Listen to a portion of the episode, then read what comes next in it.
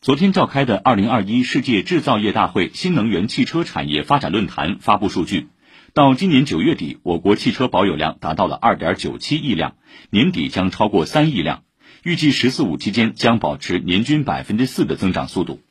另据中国汽车工业协会统计一至十月份我国新能源汽车累计产销量同比均增长约一点八倍。截至目前新能源汽车在汽车销量中的占比已经达到了百分之十一。